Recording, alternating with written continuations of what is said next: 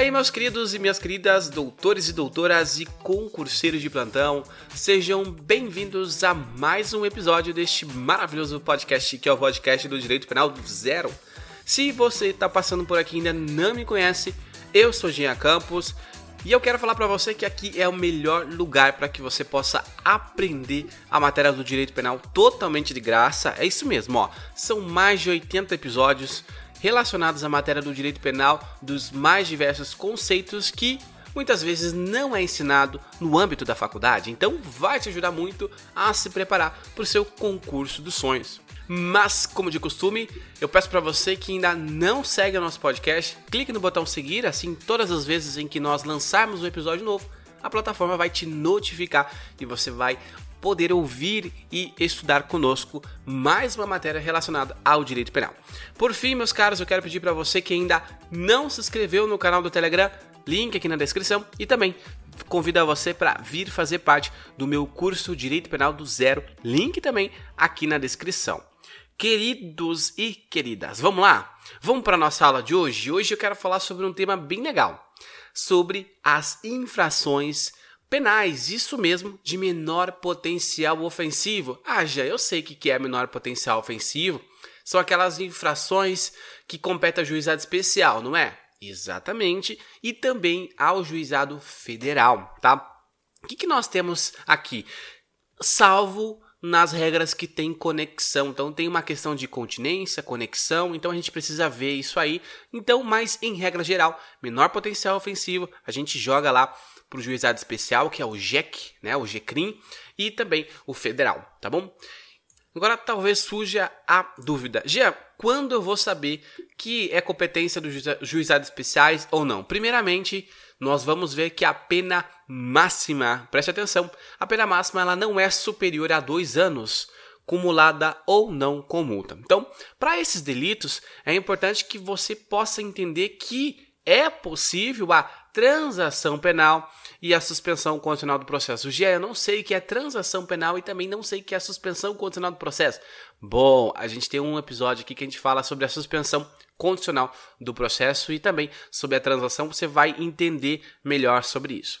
Mas talvez a pergunta seja, Gia, com base em qual lei vai tramitar e como que vai funcionar? Primeiramente, quando nós estamos falando dos juizados especiais, preste atenção, aplica-se a Lei 9.099 de 95. Então vai ser regulado lá.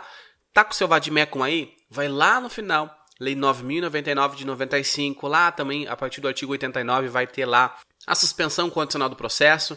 Tem uma questão diferente também de prazos a, a respeito é, de recursos, né? Quando a gente for falar lá no nosso podcast de processo penal do zero, eu vou falar a respeito dos recursos, que é diferente, tá? O prazo de alguns recursos é diferente. Então, esse crime de menor potencial ofensivo, ele vai ser julgado pelo juizado especial lá. E aí, o que acontece? Talvez você se pergunte, já, mas quais crimes você pode citar como exemplo? Primeiramente, desacato, o crime de difamação, calúnia, injúria. Esses crimes são crimes de menor potencial ofensivo, então nesses casos, eles não vão seguir o, o, o, trâmite comum, tá? Que é da Justiça Estadual, mas sim ele vai tramitar pelo GCRIM, tá? Por que por GCRIM? Então, quando nós vamos analisar o artigo 61, nós vamos ver o seguinte, ó, consideram-se infrações penais de menor potencial ofensivo para os efeitos desta lei as contravenções penais e os crimes que a lei, olha lá, a lei incumine pena máxima não superior a dois anos cumuladas ou não com multa, tá? Então, é o artigo 61 da Lei 9099 de 95, tá bom? E aí talvez você fala, Jean, peraí, deixa eu ver se eu entendi. Vou me usar como exemplo. Não, não se use, porque se você cometer uma infração penal, seja ela de menor potencial ofensivo ou não, lembre-se que de acordo com doutrina, com jurisprudência atual, você não está apto a realizar um concurso público. É isso mesmo, é a exceção do princípio da presunção de inocência. Então não se aplica a você concurseiro. Isso é entendimento do tribunal atual. Bom, passada essa crítica feita, vamos lá. Vamos imaginar que alguém da sua família, tá? Vamos colocar alguém da sua família que não é concurseiro, tá? Alguém da sua família resolveu praticar um desses crimes de menor potencial ofensivo. Vamos lá, vamos fazer de conta que a sua mãe, por exemplo, ela proferiu ameaças contra a sua vizinha. Quando essa sua vizinha ela recebe essa ameaça, ela vai lá e realiza a denúncia. Um, por onde que vai correr? Eu vou aplicar o Código Penal e eu vou lá na vara criminal? Não, eu não vou na vara criminal. Eu vou no juizado especial criminal. O processo ele vai tramitar por lá. Por que, que é melhor? Porque lá o processo é mais rápido. Não é que ele é menos celery ou mais celery, ele é muito mais rápido. E ainda tem a questão de custas, né? Que as custas elas são praticamente zero. Então essa pessoa vai pegar o artigo 147 do Código Penal, que é o crime de ameaça, vai bater lá na porta do juiz e falar: Juju, é o seguinte, ó. Fulano de tal, a mãe desse concurseiro aqui que está me ouvindo, me ameaçou e eu quero que ela seja condenada. E aí então o processo vai tramitar pelo juizado especial. Mais uma vez eu faço a ressalva que é necessário você analisar o que? A pena máxima. Então você vai aplicar o artigo 61 do Código Penal e você vai analisar o crime em concreto, tá?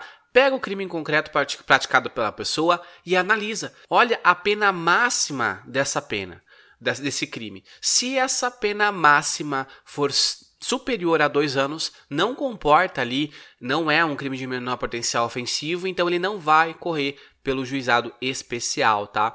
Então lembre que lá no juizado especial é só crime bem de boa. Então pega lá o, o crime cometido, olha para ver o máximo da pena. Se não for superior a dois, então é um crime de menor potencial ofensivo e, e o trâmite dele vai ser pelo juizado especial criminal o JEC ou GCRIM, assim que se você quiser chamar, lei 9099 de 95. Queridos, foi um prazer inenarrável estar aqui mais uma vez passando conhecimento para você, te ajudando a conquistar, a seguir adiante e subir mais um degrau na sua vida.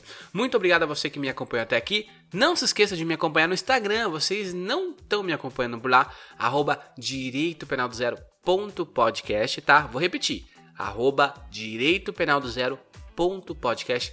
Por lá você pode mandar mensagem e também eu gostaria de pedir para você clicar no botão aqui da descrição para que você possa entrar no canal do Telegram. Então você vai poder responder por questões lá e vai colocar todo o conteúdo aprendido aqui em prática, tá?